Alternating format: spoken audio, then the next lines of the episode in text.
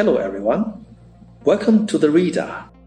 I'm Wei Wenfeng, Director of the Center for International Economy at China Institute for Reform and Development. What I'm going to read for you today is selected from Chapter 7, Section 2 Roll Out Free Trade Ports. This is a part of the speech of President Xi at the gathering celebrating the 30th anniversary of the founding of Hainan Province and the Hainan Special Economic Zone 2018.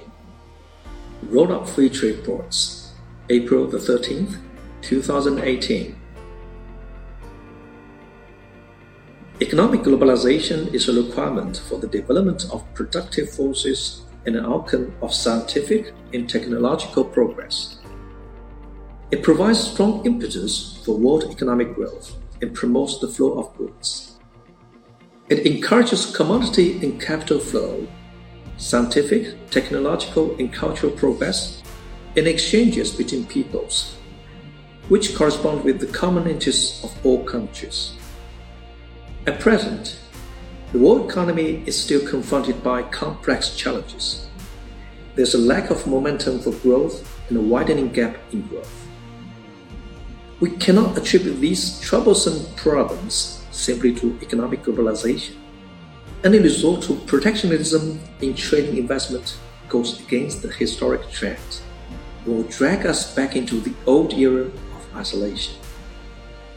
The only sensible option is to make full use of every opportunity to deal with all challenges through cooperation.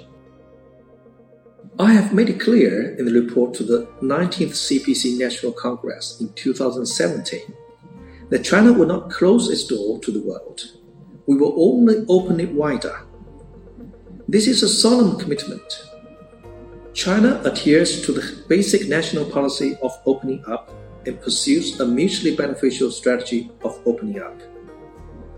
We abide by and maintain the World Trade System and rules to make economic globalization more open, inclusive, and balanced, so that it works to the benefit of all.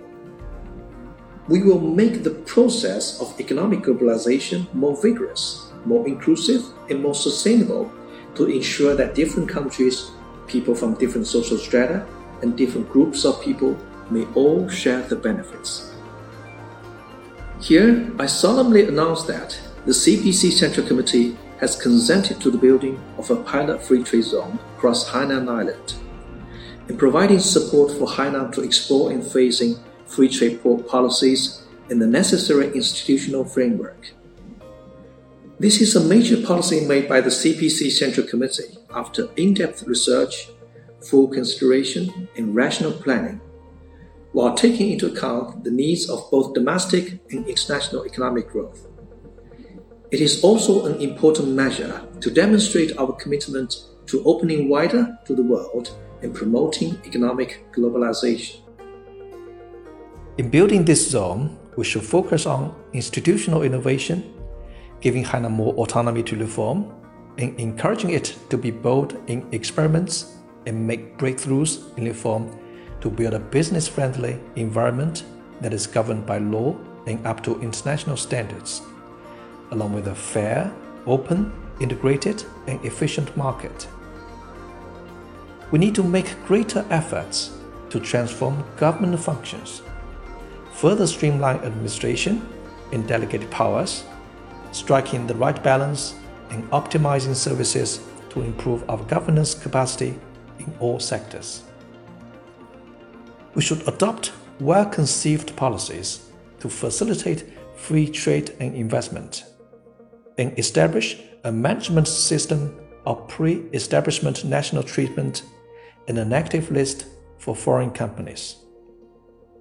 We will open the sectors of modern agriculture, new and high tech industries, and modern services wider to the world accelerate the development of trading services, protect the legitimate rights and interests of foreign investors, and gradually open up the shipping industry. The focus will be put on sectors such as seeds, medicine, education, sports, telecommunications, the internet, culture, maintenance, finance, and shipping. A free trade port represents the highest level of opening up. The Hainan Free Trade Port should display distinctive Chinese features, conform to conditions in China, and be in accord with Hainan's economic orientation. It should learn from its international peers and draw on their advanced operation models and managerial experience. We will invite investors worldwide to invest in Hainan, participate in building the free trade ports, and share China's development opportunities and reform outcomes.